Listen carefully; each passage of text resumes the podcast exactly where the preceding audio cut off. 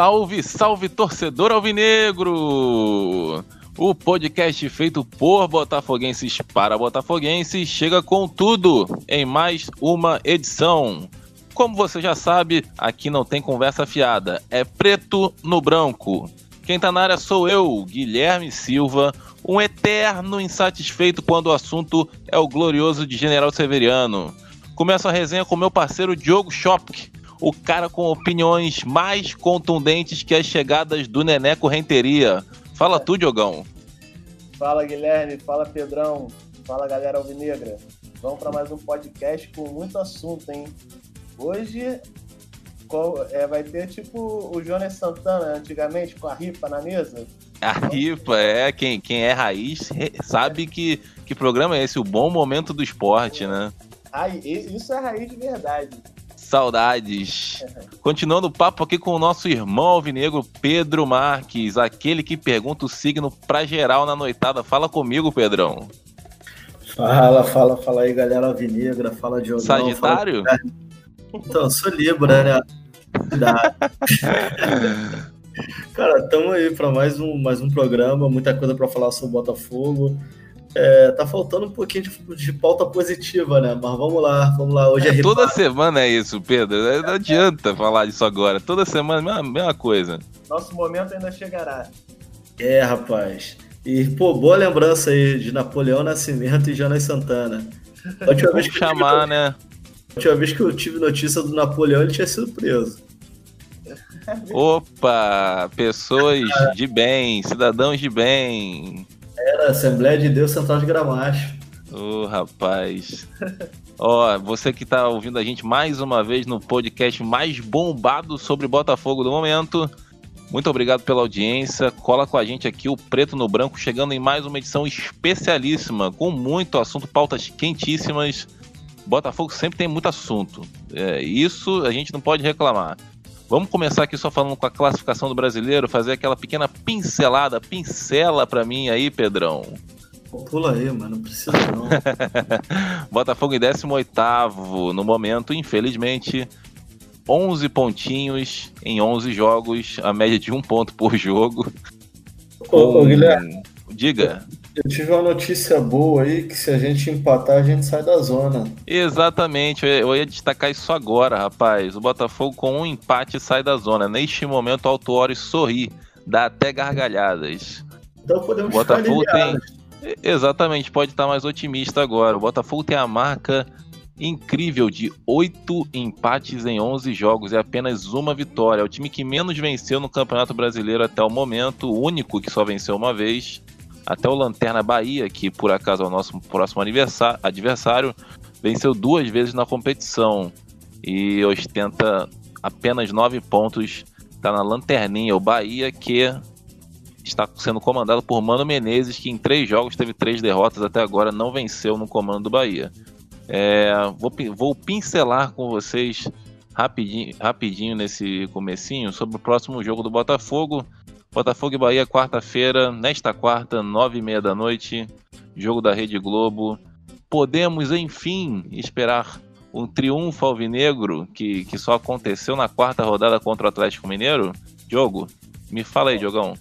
Bom, vamos aos fatos. Se a gente quer um triunfo, é, que bom que vai passar na Globo, né? Já que foi o jogo contra o Atlético. Foi a nossa única vitória, bem lembrado.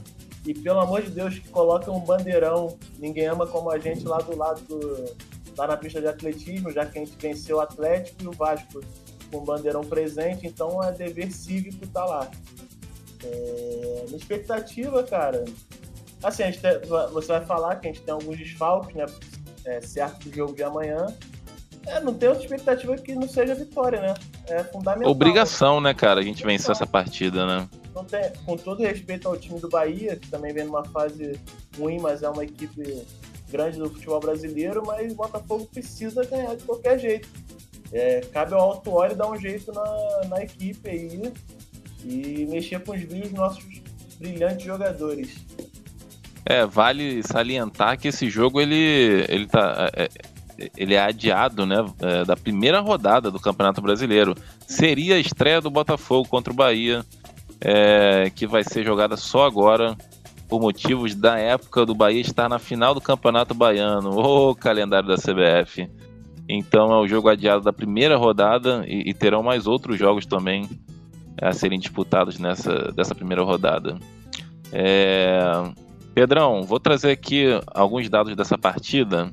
O Botafogo vai com os seguintes desfalques, importantíssimos por sinal. Gatito Fernandes não joga, Marcelo Benevenuto também não, Honda e Guilherme Santos, todos com problemas musculares. É... E como você bem citou, o um empate tira o Botafogo da zona de rebaixamento. Nossa provável escalação é Cavalieri no gol, três zagueiros, Canu, Foster e Souza. A linha de quatro meio-campistas com Kevin, Caio, Alexandre, Renteri e Vitor Luiz. E três atacantes, Nazário, Calu e Babi. E aí, dá para ser otimista e, e, enfim, esperar o Botafogo se impondo dentro de casa, Pedro Marques? Cara, com essa escalação difícil a gente tem uma expectativa muito grande. É, provavelmente a gente deve ter os mesmos problemas que a gente teve nos últimos jogos, que a gente perdeu os jogadores do lado de campo, né? A gente ficou um time previsível, né? É, a gente não tinha um elenco tão vasto, mas era um elenco ali na conta do chá, mas que dava variações pra gente.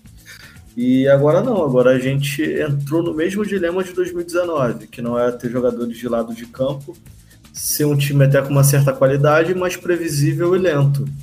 É, então a gente vai ter que propor o jogo. Só que a gente vai propor o jogo e não vai ter o nosso melhor jogador das últimas partidas, que foi o Honda. O Honda tão criticado pela gente em edições passadas, mas que nos últimos jogos, principalmente na Copa do Brasil, subiu muito de produção. Então a gente não vai ter o nosso melhor jogador no meio campo. E é isso, a gente vai ter um time lento. É, não sei se os laterais vão começar a apoiar mais, a gente precisa disso. E a única coisa boa é que, mesmo jogando fora de casa, o Bahia também precisa de uma vitória de qualquer forma. Então deve ser um jogo mais aberto. Como diriam os antigos, né? O clássico vai ser um clássico, né? um confronto dos desesperados. Vamos ver. Deve ser, deve ser um jogo animado. É, eu, eu queria até abrir uma discussão com vocês também. É, por exemplo, quando o Honda joga com o Caio Alexandre no nosso meio de campo, a tendência é que a gente retenha mais a bola, né? Isso na teoria, já que são jogadores de bom passe, a gente poderia ficar mais tempo com a bola. Mas nem quando eles estão em campo a gente, a gente segura a bola e também a gente não tem atacante de velocidade pelas pontas, então a gente fica dando chutão, chutão. Então eu queria saber por que mesmo com Honda e Caio Alexandre em campo e o Bruno Nazário que tem um bom passe, a gente não retém a bola. E por isso que a gente também não, não, vem ganhando jogos. Eu, eu, tenho um certo entendimento, assim, uma tese, né, sobre o que pode estar acontecendo em relação a isso. Eu acho que uma era como o time vinha sendo treinado, você pode perceber. O time do Botafogo era um time bastante vertical quando tem a bola. Era um time que ele roubava e, e a gente não trocava tanto passe, era um time incisivo. A gente ia muito em direção ao gol. A gente perdeu peças que faziam isso funcionar bem no time, mas eu acho que isso ainda está um pouco na cabeça dos jogadores. Outro ponto é, o Nazário tem uma certa qualidade, mas ele é um jogador que, na minha visão, ele não tem leitura de jogo, assim, ele, ele ele toma muita decisão errada. Então, o que, que, ele, o que, que acontece com o Botafogo? As nossas linhas jogam muito afundadas em vários momentos do, do, da partida tá? para acertar aquelas duas linhas de marcação. Quando essa bola chega no ataque, que principalmente passa pelo pé do Nazário, o Nazário não tem a menor paciência de esperar as duas linhas subirem. Ele já quer tentar resolver de alguma forma e acelera esse jogo. E, e isso nos últimos jogos ficou tão muito claro, tentando chutes de todas as formas. Então, o, o que, que o Botafogo tem que tentar fazer agora que a gente precisa jogar com posse de bola, troca, esses homens da frente que pegarem essa bola, eles vão ter que ser um pouco mais inteligentes de trabalhar ela e esperar a chegada da, das linhas que estão mais atrás, principalmente do apoio dos dois laterais, que agora a gente vai precisar muito para poder alongar o campo. É, só que os nossos jogadores de frente não estão fazendo isso, não estão tendo essa leitura. Eu concordo com você, assim, a gente não consegue, por mais que a gente tenha o Babi que saiba fazer um pivô e até o, o Pedro Raul também, a gente quer decidir as jogadas muito rápido. A gente quer se livrar da bola rápido. Foi assim que a gente tomou o gol contra o Atlético Goianiense. O, o, início, o início do segundo tempo era para trabalhar a bola, rodar, deixar que o Atlético Goianiense corresse atrás e de repente encaixar um contra-ataque. Mas não, a gente continua com o mesmo ritmo o jogo todo. Não que seja um ritmo elevado, mas é o mesmo, a, a mesma jogada. estratégia. Exatamente. Por exemplo, no, no gol com o Atlético Goianiense, o Rafael Força bateu um, um tiro de meta que não tinha sentido. Que não precisava arriscar um tiro de meta daquele tipo. Então, acho que falta também um pouquinho dessa, desse entendimento pro Autori e pro time. Eu acho que também passa um pouco pela experiência de Série A que o Autório frisa vez ou outra. Tem alguns jogadores ali é, com pouca rodagem, fora Honda e Calu, né? É, às vezes falta um pouco também de experiência, de, de inteligência para saber, saber quando vai dosar mais o jogo e tudo mais, fora as questões táticas que vocês tão bem citaram.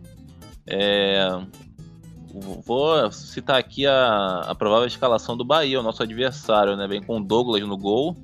Lembra do Douglas, o, o Diogo, agarrando contra a gente? Como, como esquecer? 2017, Havaí do, é, Botafogo 0, Havaí 2. Dois gols de Joel Cruel com atuação de gala de Douglas. Exatamente. Douglas adora fechar o gol contra a gente. Nino Paraíba na lateral, Hernando, Juninho e Juninho Capixaba quatro meio-campistas com Ronaldo, Gregory Ramires e Rodriguinho. E o ataque deve ter Marco Antônio e Saldanha, pois Elber e Gilberto são dúvidas e, não de e devem desfalcar o Bahia Ô, é, nessa partida. Ramires era aquele que tinha ido para a Suíça? Isso, o próprio, o próprio. Perigo, jogador perigoso, hein? É. é. Então é isso. Botafogo e Bahia. Jogo importantíssimo para o Glorioso. A vitória é mais do que fundamental. E espero que o Autori não, não, não fique sabendo que o empate tira a gente da zona de rebaixamento. Na escalação você percebe que o time do Bahia tem as mesmas características do, do Atlético Goianiense, né? Tem jogadores rápidos pelas pontas também. Bem semelhante. O Ramires. É um time é, é, é bom tomar cuidado. Aliás, jogadores ah. interessantes no Atlético Goianiense, né? O, o tal do Janderson, Sim, que é emprestado pelo Corinthians. O bom Yuri. Brincadeira. É, Matheus Chico, Mas... né? O sul-coreano lá. Ah, e até uma coisa que você pontuou, Diogo, que assim, a gente não tem tempo para treinar, né? Mas eu espero que uma boa conversa ali, o autor ali possa ter corrigido.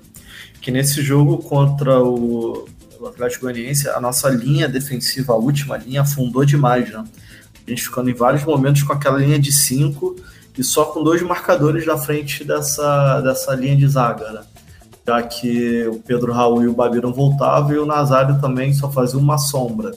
E a gente teve um problema muito grande na marcação pela esquerda, quando o lateral, que na verdade era um zagueiro improvisado, dobrava na marcação para cima do Vitor Luiz com o Janderson.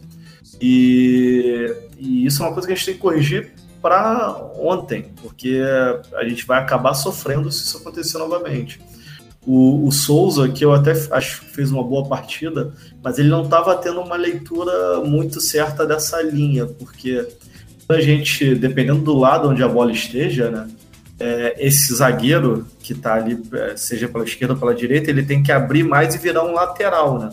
A gente uhum. ficar com uma linha de quatro e esse, e esse lateral vir para a linha da frente de marcação. Só que ele estava ficando muito encaixotado dentro da área. Aí o Vitor Luiz tinha que afundar para pegar o Janderson. E vinha o lateral direito dele sozinho no primeiro tempo. Então o cara jogou com a maior liberdade possível e imaginável. Vamos ver se a gente consegue acertar isso para essa partida de amanhã. É, é, eu, é, quando eu falo, até a gente conversa no nosso grupo, eu falo do Botafogo na contramão do, do futebol atual é que a nossa defesa é afundada e os nossos é, jogadores de frente também não, não, compactam em nada. Então foi um negócio, foi um negócio meio estranho, né? No, no meio, no, no, meio entre o, a zaga e o ataque um espaço gigantesco para o time jogar. Sim. Não, hoje a gente é isso. A, a gente tem. Você vê assim, é totalmente separado, né? A gente tem as duas linhas afundadas e os três homens de frente lá na frente sozinhos e, muito longe. É, enfim, a gente começou analisando pelo ataque, né? Porque que a gente estava conseguindo ir pensando pela defesa também. É, cara, é, é, um problema. Eu não sei nem também culpar muito o Autori, porque ele, ele montou um, um, estilo de jogo com algumas peças que não estão mais no elenco. E você corrigir esses problemas táticos, essas lacunas que ficaram sem ter nenhum tempo para treinar, é, é, muito difícil.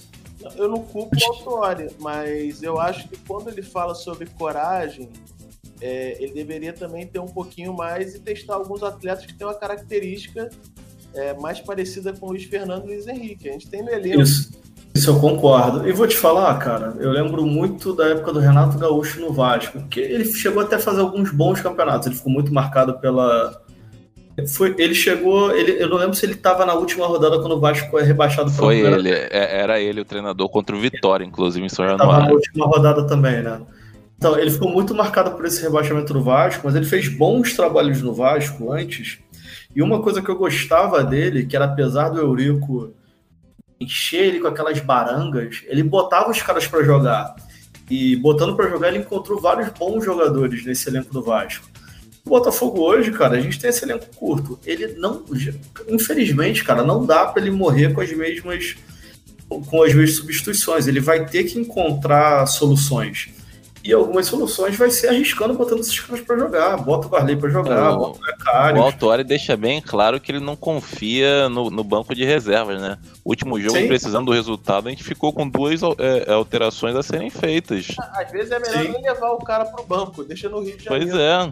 Eu, se eu fosse mas, jogador, ia ficar puto da vida, cara. Se se eu tô lá e o Autori nunca me bota o Varley, por exemplo. Mas ele não parece estar muito insatisfeito, não. Tá sempre dançando nos vídeos de bastidores. Eu, eu não sei muito bem como é que funciona esse ambiente do Botafogo, se é uma colônia de férias, como, como, a quantas anda a ambição de certos jogadores, né? Pois é. é, sim. Pois é, mas, cara, mas mesmo assim, mesmo não confiando, ele vai ter que botar para jogar. Tem que botar, cara, tem que rodar, tem que tentar alguma coisa diferente. É uma frase batida meio de coach, que eu não gosto, mas não dá pra gente querer coisas diferentes fazendo o mesmo. Exatamente. Então, assim, são esses jogadores que a gente tem no elenco? Vamos botar para rodar, vamos tentar, cara. Precisa de profundidade? Não tá tendo? Pô, não vai ser jogadores que têm a mesma característica de sempre, também de mais posse de bola, que a gente vai conseguir. Então, coloca. Olha, irmão, vai que tem. Eu, eu lembro muito disso, o Cuca falava muito isso, né? Que tem jogador que no treino vai muito mal e no jogo vai muito bem, e vice-versa. Não, por ver. exemplo, ele já, ele já testou Pedro Raul com o Babi não é uma formação que dê certo. É, sempre um sacrificado ele naquele, naquele esquema. O Babi tem saído muito e o Babi fica, fica, também. Ele é um jogador novo, um pouco imaturo, ele erra jogadas simples quando sai muito da área. E, e, fica o Pedro Raul de referência também sem ter muita função. Até achei que o Pedro Raul foi bem contra o Atlético Goianiense. Eu tiraria o Babi e não o Pedro Raul. Esse é mais um ponto do Autuário, ele é teimoso. Deveria ter tirado o Babi nesse jogo. Ele não consegue fazer coisas diferentes, ele faz sempre mais do mesmo. E, esse é, um, esse é um grande problema, né, cara, quando a gente não tem tempo para treinar, porque gente, o, o, time e o treinador vai ficando viciado em algumas coisas. E repetindo esses vícios durante as partidas. Por isso que isso tem que ser muito corrigido. Seja corrigido com, ali no bate-papo, com vídeo, pós-jogo. Tem que buscar corrigir isso e, e perder esses vícios. E até em cima do que eu falei no, no comentário anterior, uma solução que a gente encontrou muito clara foi com o Guilherme Santos, que era um cara que ia ser, ia ser cortado do elenco, ele ia sair por uma. pelo Luiz Henrique ter pego uma Covid, ele teve a chance, entrou e a gente descobriu um jogador que, por um grupo fundamental. Exatamente. É, Falando. Fa, fa, pode terminar, concluir, Pedrão. Não, enfim, aí o que eu ia falar era só para. Isso mostrou que a gente pode conseguir soluções e às vezes inesperadas dentro do elenco.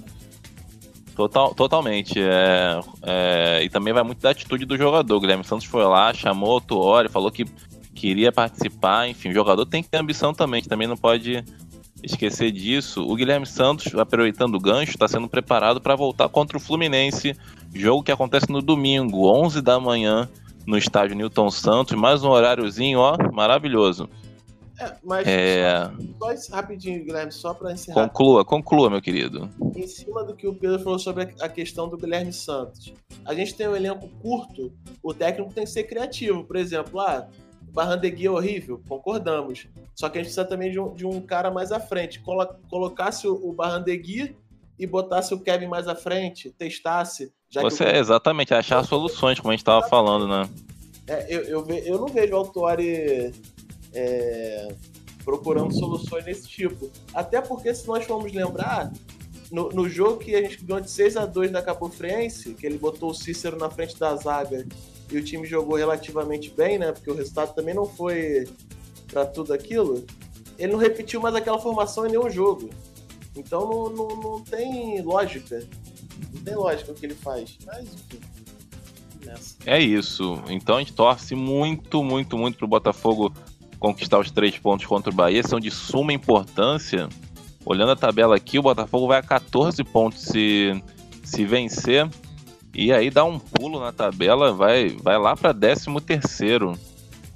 Ó, vitória, ou vitória bem-vinda, hein? Tomara. É e vencendo o Fluminense no, no domingo. Aí já dá mais outro salto. Chega junto do Fluminense, inclusive.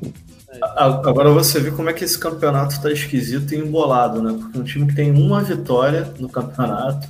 Exatamente. Se ele ganhar, ele vai para 13 terceiro.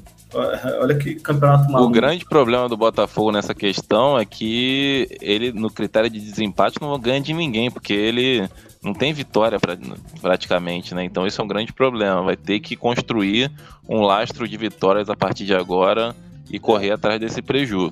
Tem que ser, não tem jeito. E, e o Botafogo, mais uma vez, na próxima semana, não vai ter uma semana para treinar. Quarta-feira já joga em casa de novo, dessa vez contra o Palmeiras, às nove e meia da noite. Então, apesar de não termos tempo para treinar, a gente joga três jogos no Rio em, sequência. No Rio de Janeiro, isso é bom. Isso é bom. É, e aí, até para definir essa questão do, do tempo de treinar, o Botafogo, desde a estreia do brasileiro, não teve uma semana sequer livre para treinos. Isso, isso impacta diretamente no, no rendimento dentro de campo, especialmente quando você tem um elenco curto e uma preparação física que não é das melhores, convenhamos, né? É, acho que também falta, falta estrutura ao Botafogo também. Né? Total, né? é. A gente tem noção disso. Então, apesar é... já não tem um, um, um staff assim, então. Eu não vou nem falar competente, que também não está na minha área de atuação, mas. É, não, é, é é, complicado assim. Eu, eu, vejo que há um esforço por parte da preparação física do Botafogo. Só que por vezes eu não conheço muito bem a estrutura por dentro. Às vezes não tem aparelhagem, não tem estrutura física. A gente tem que, tem que antes da gente também criticar as condições que o clube tem dado para ele. É, eu acho que faz parte dessa análise, com certeza. A gente também não pode só defenestrar o profissional e esquecer do, do que o clube oferece. É, seguindo. Por exemplo, o... por exemplo, não sei se o clube oferece cinco bolas por treino para o Luiz Otávio chegar cara a cara com Ai, Luiz Otávio. Ó, seguindo aqui o nosso Preto no Branco, o podcast feito por Botafoguense para Botafoguense. Vamos para os quadros da semana. Aquela pincelada rápida para elogiar e criticar quem merece. Solta a vinheta aí do Brabo, o brabíssimo da semana. Brabo tem nome, tem nome, o brabo, brabo tem nome, tem nome. Brabo da semana, galera. Eu já vou antecipar meu voto. Para mim, não tem nem o que falar. Flávio Tênios, completando 500 jogos, o preparador de goleiros do, do Botafogo. É, responsável por grandes fases de, dos paredões alvinegros. Para mim, o voto é nele, Flávio Tênios. Diogão, fala você aí. É, um bom voto, hein? Foi bem lembrado. Eu vou no, no Flávio Tênis também, faz um trabalho diferenciado, é referência nesse, nesse quesito no Brasil e tá sempre levando o Botafogo também nessa, nessa categoria. Sou... Não, e como ele elevou também o, o, a, a, o rendimento de vários goleiros, assim, mais ou menos, né? Ah, o próprio Sidão, enfim, diversos goleiros que passaram ali. Até conseguiram um assim, rendimento melhor. O próprio, o próprio, Saulo, quando ele jogou, teve que jogar, atuar em 2018, foi 2018, né? 2018. Apesar, a gente sabe que ele não é um goleiro excelente, mas teve algumas atuações seguras. Claro, ele oscilava pela idade, mas dá para ver que, a, que havia um treinamento ali. Era um goleiro que estava bem treinado. É todo mérito pro Flávio Tênis. Pedrão, Cara, que bom que você deu esse voto, que você me ajudou. Confesso.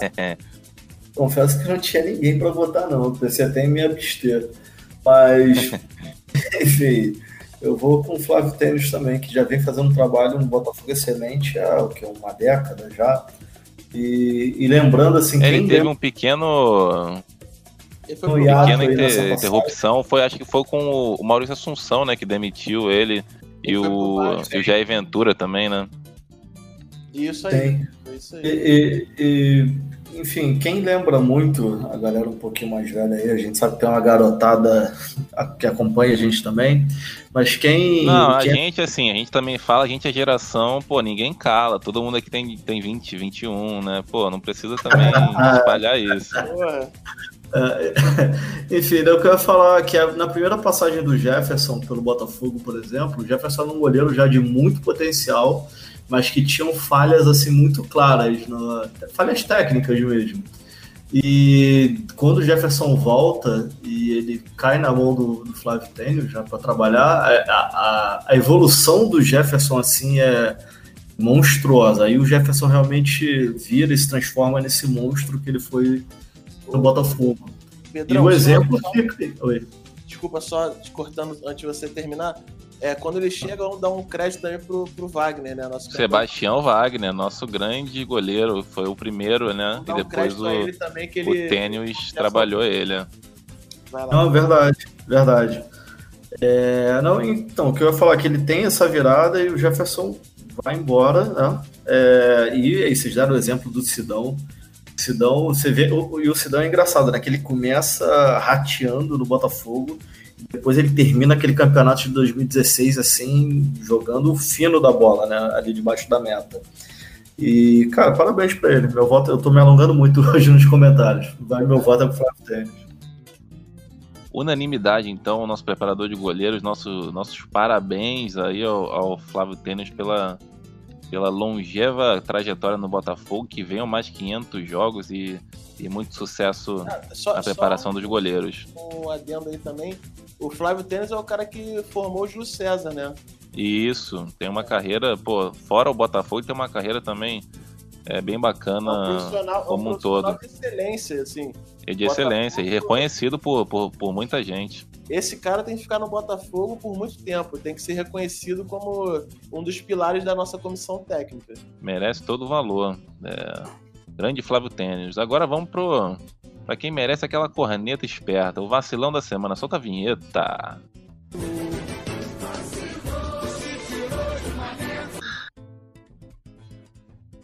Vacilou, me tirou de mané. Quem vacilou a gente tirou e nos tirou de mané, Diogão?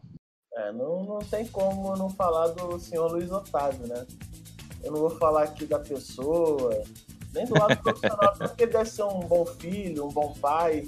não sei, mas o, o que eu sei é que ele não tem condições de jogar no Botafogo, apenas isso.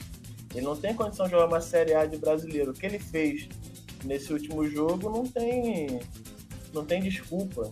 Não existe. Só ele... ele e o goleiro, Diogo. Só ele e o goleiro. Era só, era só dar o tapa no canto, não tinha o, dificuldade, problema, cara. O problema é quando quer dar um toque de qualidade, virar a carinha, chutar no canto que não é para chutar, enfim. Como Cara, diria é... o Milton Leite, ele lançou aquele O Agora Eu Se Consagro. É, exatamente. É. Mas essa aí eu coloco na conta do nosso professor Autori. Porque o Luiz Otávio joga e dispensaram o Cícero? Ele, quem fez isso foi ele. Essa é a questão. O Cícero tá lá vendo, vendo Discovery Home Health. Zapeando o, o controle lá é, da TV a cabo, enquanto isso. Perfeito, mas duvido que ele perdesse aquele gol ali. Lamentável, Luiz Otávio, merecido, cara. Eu queria falar com outro vocabulário, mas eu vou passar a bola para o Pedrão. Diz aí, Pedro. Cara, vamos lá. eu vou falar alguma coisa mais polêmica aqui. Eu confesso que eu não achei que o Luiz Otávio foi tão mal no jogo, não. Mas vamos lá. O que eu espero do Luiz Otávio, tá? Então, assim. Tenho, ele mostrou atitude, cara, no jogo. Ele, tanto que no lance do que ele perde o gol, ele, ele entra na área, né? Sim, ele faz o mais difícil. Ele, ele dá a bola, ele passa, ele faz um bom domínio, sai na frente do gol e na hora de tirar o 10 ele, ele perde. Mas assim, é porque eu não tenho grandes expectativas em relação a ele. Então, assim, realmente ele entregar alguma coisa a mais, pô, caramba, fez o gol da vitória, já pensou? O que, que ele já tá falando aqui hoje? Mas assim, eu não espero nada dele em relação a isso. Ele é um carregador de piano ali que tá no elenco, também concordo que o Cícero podia estar tá contribuindo muito mais do que ele, mas aí eu jogo a culpa muito mais para a diretoria. Acho que é uma, o erro está muito mais na diretoria do que no, no treinador, para tomar uma decisão de afastar um, um atleta e pagando salário. É, eu vou votar no vacilão, eu vou votar no Calu, tá? Porque o Calu já vem alguns jogos muito mal, ele faz aquela aquela partida polêmico, polêmico. Ele faz uma boa partida no segundo tempo, né? o Vasco, que é quando no jogo a gente perde de 3 a 2 mas depois disso ele não fez mais nenhuma boa partida. E no jogo contra o Atlético Goianiense foi mais uma vez. Ele entra na segunda etapa e a contribuição do Calu foi mínima.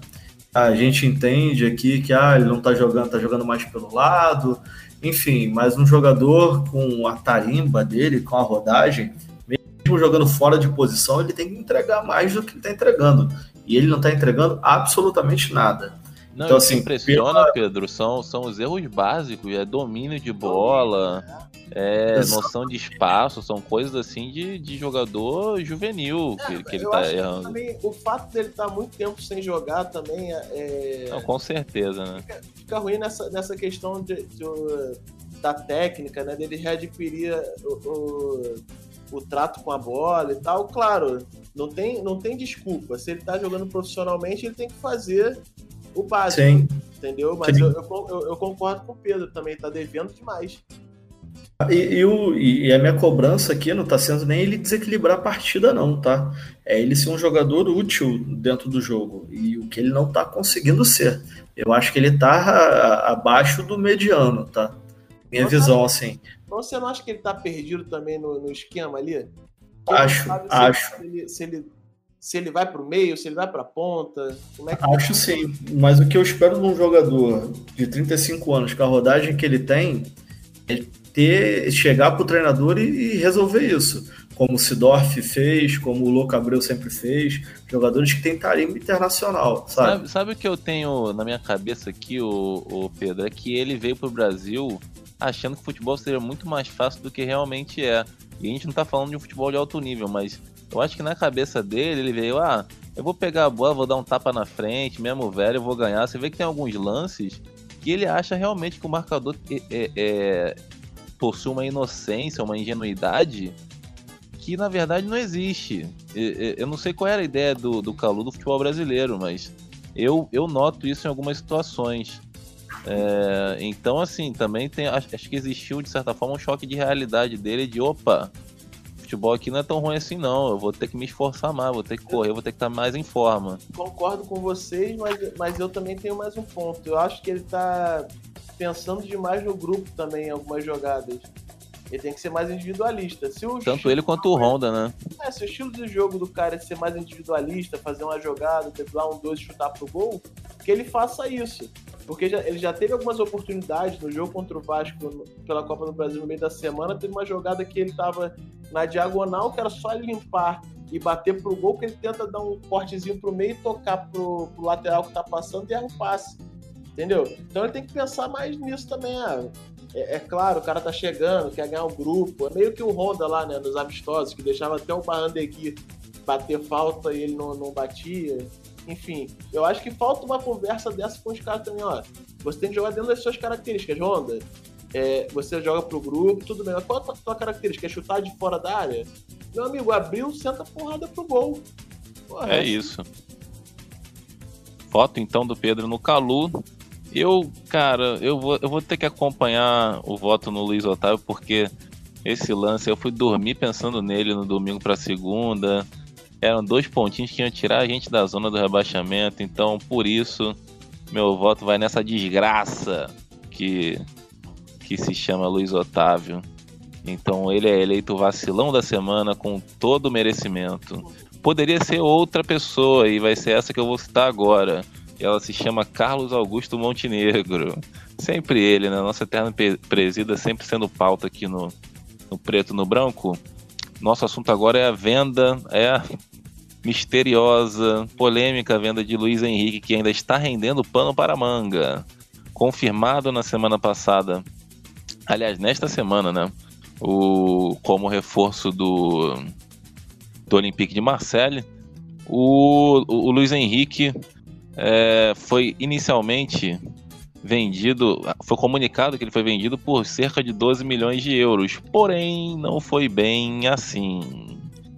É, nesta nesta terça-feira, o vice, é, o, aliás, vice não, o diretor do, do Olympique de Marselha, chamado Pablo Longoria, citou que o, o clube francês pagou muito menos do que os 12 milhões de reais, de, de euros, perdão, e, e causou um questionamento na torcida do Botafogo. Como assim? A gente foi enganado pelo Montenegro mais uma vez?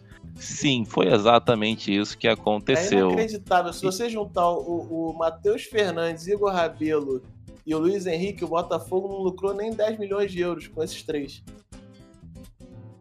Então, assim, o fato de, o, é, é, que tinha sido noticiado que o Luiz Henrique era a maior venda da história do Botafogo, agora cai por terra. É, voltamos a, ser, a, ter o Vitinho como a maior venda da história do Botafogo.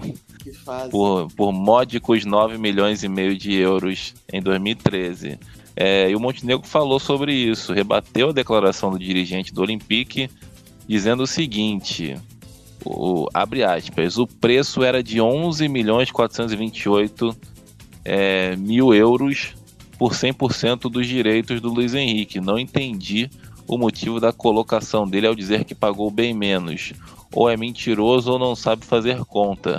Por 70% desse valor, o valor foi de 8, 8 milhões de euros. Explicou o matemático Carlos Augusto Montenegro. A piada já começa quando você fixa o passe do Luiz Henrique em 11 milhões e meio de euros. Pô, pelo amor de Deus, é assim que se negocia?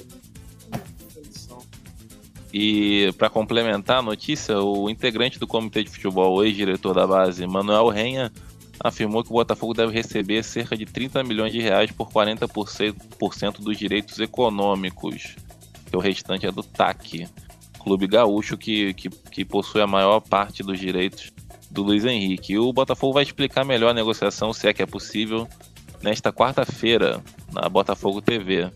Então, e, aí, e aí, Pedrão, por favor, quero o seu então, parecer sobre, sobre a declaração do Montenegro. É, vamos... é mentiroso o dirigente? A gente entendeu errado? Só o Montenegro que, que entendeu certo? É isso? Então, vamos pegar essa salada mista aí de coisas que foram faladas. É, se o Botafogo vai receber os, os 30 milhões né, pelos 40%, é lógico que eu não sei como é que foi a negociação. Então o Botafogo vendeu todo o percentual dele e talvez o TAC não tenha vendido todo o percentual dele. Esse é um dos pontos. Pode ser isso? Não sei, porque no Botafogo nada é às claras. Cadê a transparência? O, o torcedor fica com a cara de palhaço sem saber exatamente o que está acontecendo. Aí a gente fica com isso. O dirigente francês fala uma coisa, o Montenegro fala outra, o Renha fala, fala outra também. Então a gente fica na dúvida. Eles estão dizendo que vão vir amanhã esclarecer. Vão realmente esclarecer? Não sabemos. Pelo histórico de negociações do Botafogo, a gente pode esperar a pior notícia, né? porque é assim que tem sido. Pode é, é até ver. pior do que isso, inclusive, é, do que a gente está pensando. Pode, pode ser pior do que isso. Com toda certeza. Mas Cara, aí. A gente não consegue. É, é, o, o que me irrita, Pedro, é que o Bota... a gente não consegue nem entrar numa discussão com torcedores de outro clube, outros clubes porque o Botafogo não dá munição pra gente, a gente tá, não tem transparência, não tem nada, cara. Exatamente. Isso é, isso é, é falta de dignidade até, isso é muito, é, é muito feio, cara. Exatamente. E, cara, e se a gente for pegar os últimos anos, então, onde a gente teve vários orçamentos fantasiosos, onde a gente pegou adiantamento e o ex-presidente dizia que era luvas e que na verdade ele estava mentindo pro torcedor. E aí era superávit é... no orçamento e não sei o que, papapá. Exatamente, então a gente está sendo enganado o tempo todo. Eu tô cansado já disso. Ah, todo mundo tá então tá a gente vai a gente vai aguardar né, as explicações do Botafogo mais por, por mais uma negociação Agora, que a gente é feito Botafogo... de otário, né, Diogo? É, você vê como o Botafogo não valoriza os seus ativos, cara. Pô, Luiz Henrique é um jogador de, de futuro, pô, potencial. Meu amigo, tu quer pagar 8 milhões? Tu inventa. Não, pô, ele vale 20. Tu vai botar o preço dele lá no alto. Só que, pô, a gente, a gente consegue submeter a ser barriga de aluguel do TAC. Aí realmente fica difícil defender qualquer coisa, né? Exatamente. Exatamente. Falando nisso, o Botafogo trouxe o mais novo craque do TAC, o jogador, o atacante Christian, para o time sub-20. Esse é o nosso contrapeso da, é. da vez. O acordo deve ser, pô, põe ele para jogar aí na Série A. Se ele receber uma proposta da Eslováquia, a gente fica com 80%, vocês ficam com 20%. é isso aí, tá certo. Ai, Botafogo. Cara, a gente tá cansado, é são tantos desmandos no Botafogo, a gente tá quase dois. Vai para quase dois anos esse papo de SA, e tá a torcida se iludindo, tá o pessoal falando e nada acontece. Pelo contrário, sempre que sai uma notícia, no dia seguinte ela é desmentida para pior. Já viu isso? Nunca tem uma notícia para melhor. Ah, os salários vão ser pagos na sexta-feira. Aí chega sexta-feira, não, não, houve um erro na planilha, só vai ser pago na próxima semana. Então é sempre assim, a torcida cria expectativa e nunca é daquela forma. E sempre quando chega a notícia é sempre pior do que deveria ser é difícil ser otimista sendo botafoguense, de fato. Mas tem coisa boa acontecendo, entre aspas, né? Porque a nova camisa foi lançada e a camisa é bonita, hein? É difícil fazer a camisa feia do Botafogo também, tem que se esforçar muito. O lançamento da camisa número 1 um foi realizado só no digital, nas redes sociais do clube, nesta terça-feira. E o uniforme vai estrear no jogo contra o Bahia, quarta-feira, agora à noite. É, o que, que, vocês acharam da, da, da, nova camisa? Mas primeiro eu quero saber, Pedro, o que, que você achou da divulgação, a comunicação do Botafogo para essa camisa? Se, se, se eu não soubesse hoje, às 6 horas da, da, da, noite, que ia ter um lançamento de uma camisa, por, por ter entrado na rede social, eu não fui impactado por nada, ninguém me avisou nada. O Botafogo não fez nenhum tipo de teaser. Foi aí, foi falado aí a boca miúda. Então, algo me diz que eles não descobriram hoje que ia ser lançado. Vai ver, foi isso, né, camisa, cara? Né? Ou, ou, ou, alguém ia penhorar a camisa também? Será que foi isso? É, pode ser, né? Ia vender por 300, depois descobriu que era 100, né? Pode ser isso. é, cara, então, no Botafogo algumas coisas são esquisitas. Apesar do desse rapaz que está à frente do marketing estar tá fazendo um trabalho melhor do que os antecessores dele. Mas falta muito ainda, né, cara? A gente engatinha muito no marketing. A gente até fez uma ação legal, no, acho mais ou menos há um mês, né, no pré-lançamento para os sócios torcedores. Foi bacana isso. Vendeu camisa para os sócios a, com 50% de desconto. Isso foi bem interessante. Mas assim, fez essa ação, a ação durou até o início de setembro. Depois não se falou absolutamente mais nada. Aí, de repente, hoje, né, como você falou, 6 horas da tarde. Ah, alguém acordou e falou: opa, que tal a gente lançar hoje, né? Exatamente, lançaram. Enfim, lógico que, poxa, a torcida. Você vai ter um engajamento, a torcida vai, é lançamento de camisa é sempre uma coisa que traz o torcedor, mas poderia ter sido muito melhor. Mas foi meio que nas coxas. Por quê? Eu não sei exatamente. O elenco está viajando, o departamento de marketing, imagino que está na salinha dele, eu deveria estar pensando nas ações. Né? É que, que quiseram evitar a fadiga, Diogão? É, cara, eu não sei realmente o que aconteceu. Teve um lapso lá, tinha muita coisa para fazer e do nada o cara lembrou, ih, hoje 8 horas tem o lançamento da camisa. Realmente, pô, um mês inteiro quase, cara. A gente cara, nem que, nem que chamassem o Léo Russo pra, pra cantar Reage meu Botafogo no cavaquinho. Cara, não é possível, cara. notícias pelos nossos influenciadores do YouTube, é, pelos jornalistas, né, que também fazem esse, esse papel, a mídia independente do Botafogo, ninguém saberia, cara. Seria menos gente impactada ainda. Seis horas os caras postaram, tipo assim, eles não sabiam. Não poderiam ter começado há 15 dias e aí, galera, pré-venda para pessoas que não são não têm sócio torcedor. Cara, é, é tudo muito mal feito. E até o que você falou, caramba, eu nunca vi uma pré-venda tão, tão distante do lançamento, cara. É, eu, eu, confesso que teve um momento que eu esqueci que eu comprei a camisa. Até esqueceu cara. que você comprou, né? É, eu juro com você que eu tinha esquecido que eu tinha comprado a camisa. É, então, assim, cara, são coisas esquisitas que acontecem no Botafogo difícil, assim, a, a gente compreender exatamente. Falando é, nisso, cara, Botafogo. É, conclua, conclua, Pedrão. eu ia falar, é, é o Botafogo, é mais do mesmo, né? É aquilo que a gente já conhece, mas teve mais novidade além da camisa. O Botafogo anunciou a numeração fixa, mas não sem polêmicas. A camisa 7, a mais tradicional, a camisa mais importante do clube, que em todo ano tem a tradição do jogador mais importante do elenco vesti-la. Dessa vez ficou com o Juan, nosso reserva, revelação da base alvinegra.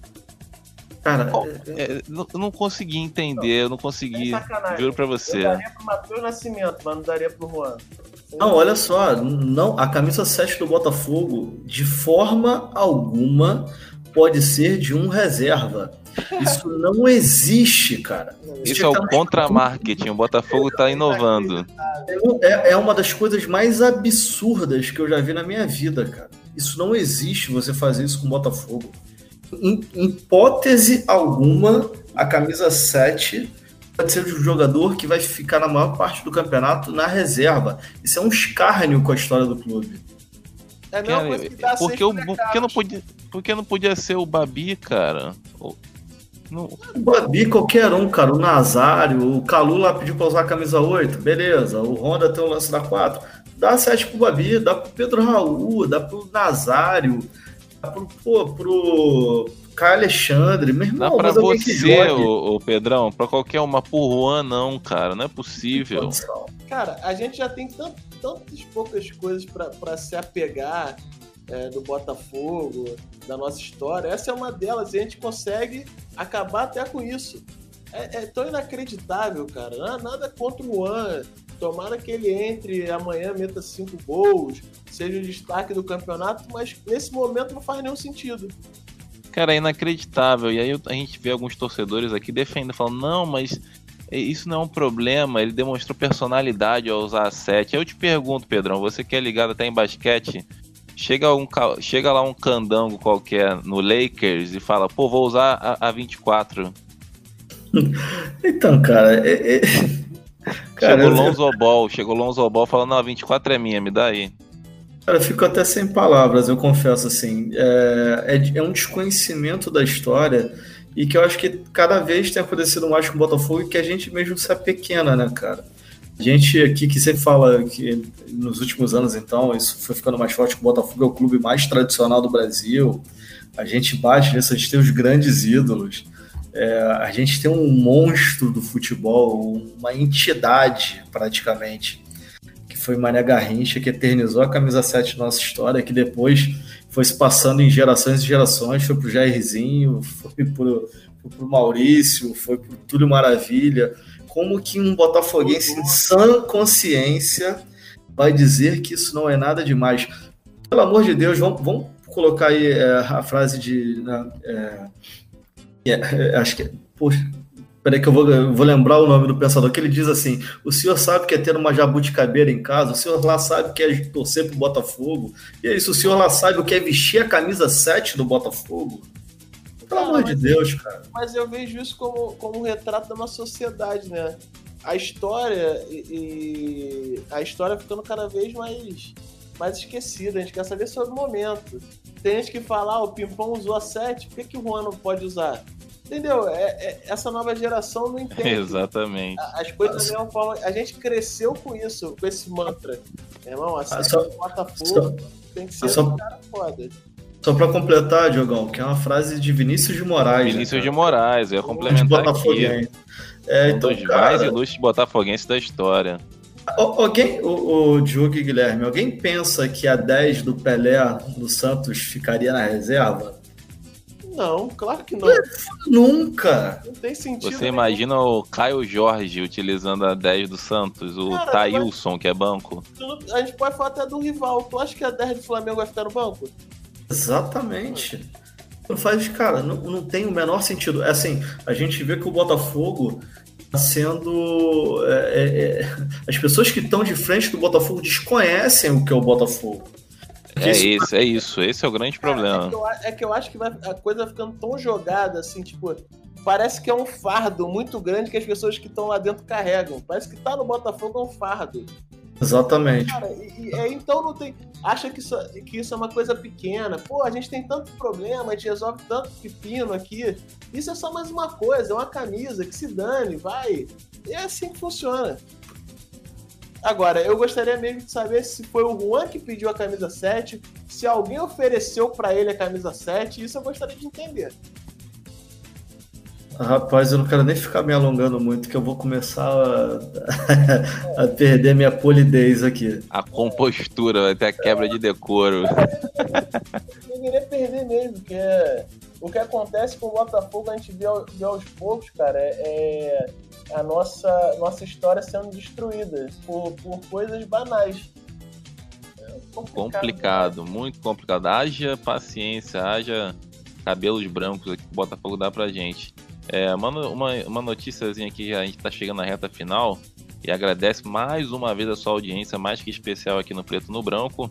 O Botafogo tem cogitado reforços aí, tem precisado muito de jogadores pro, pro ataque, né, jogadores de velocidade, e, e o nome da vez se chama Everaldo, ex-jogador do Fluminense, ele atualmente joga no Corinthians, jogador de 26 anos e está sendo subutilizado no elenco é, do Coringão. A informação é do Cláudio Portela, jornalista alvinegro, inclusive, do, dos canais Fox Sports. É, o grande problema é que o Everaldo ganha a bagatela de 280 mil mensais e o Botafogo só traria se dividisse esses vencimentos com o Corinthians. Rapaz, o Everaldo tá ganhando 280 mil, como o futebol é uma benção. É brincadeira. Ué, se ele ganhar, ele ganha mais de 10% da nossa folha salarial, o Everaldo.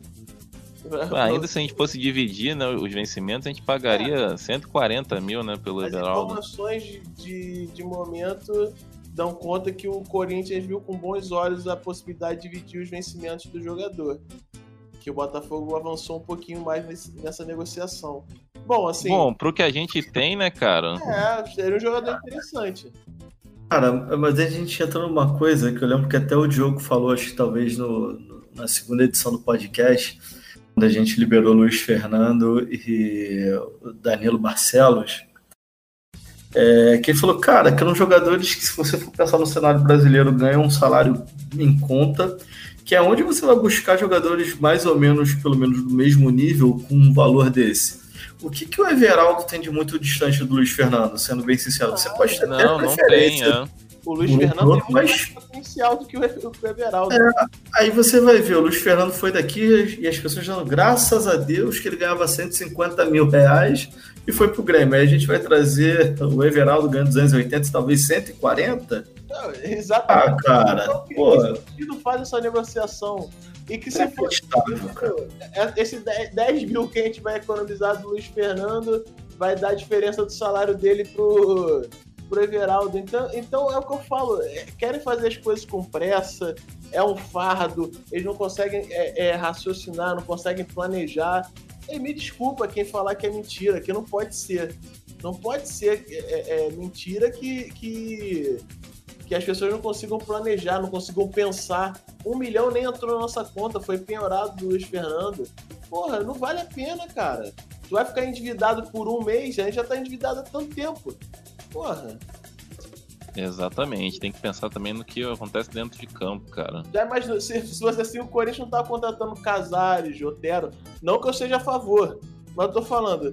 Mas os, os clubes sabem que tem que sobreviver com jogadores com minimamente, é, minimamente capazes de tirar o clube da situação, né?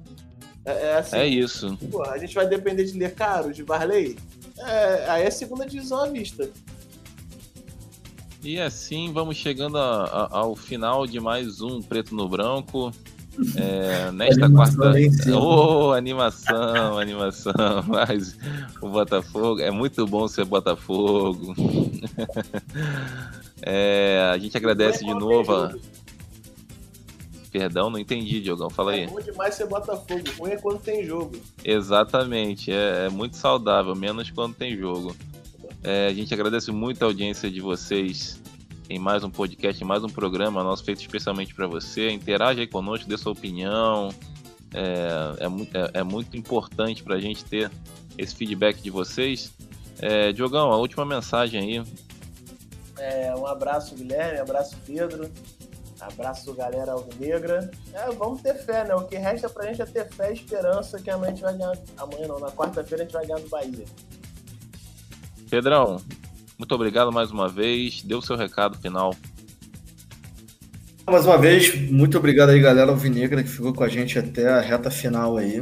É, hoje teve que ter um, um, serviço de paciência, porque a gente estava bem, como falou no início, a ripa estava tava firme aí. E, mas vamos lá e que no próximo a gente tenha pautas positivas para falar do Botafogo. Quem sabe na próxima edição a gente não está falando da retomada das vitórias do Botafogo, e essa é a nossa torcida. Vamos acreditar, vamos torcer e vamos junto com o Botafogo sempre.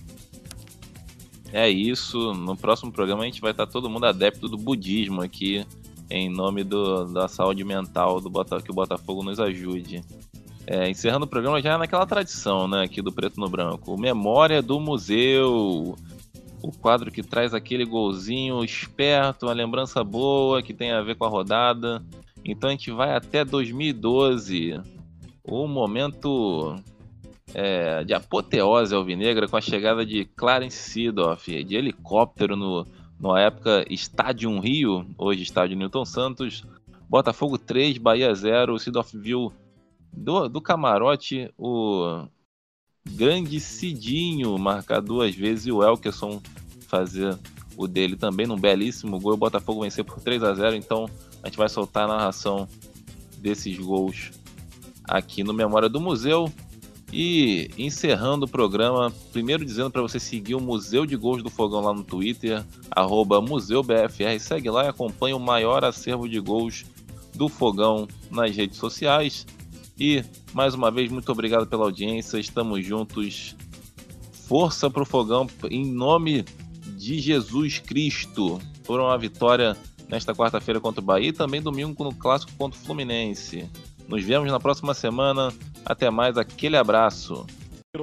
Rebote do Cidinho. Inverte no Andrezinho, no peito, no chão, na jogada de efeito. Chegou o Elkson nessa bola. A chance do chute. Golaço!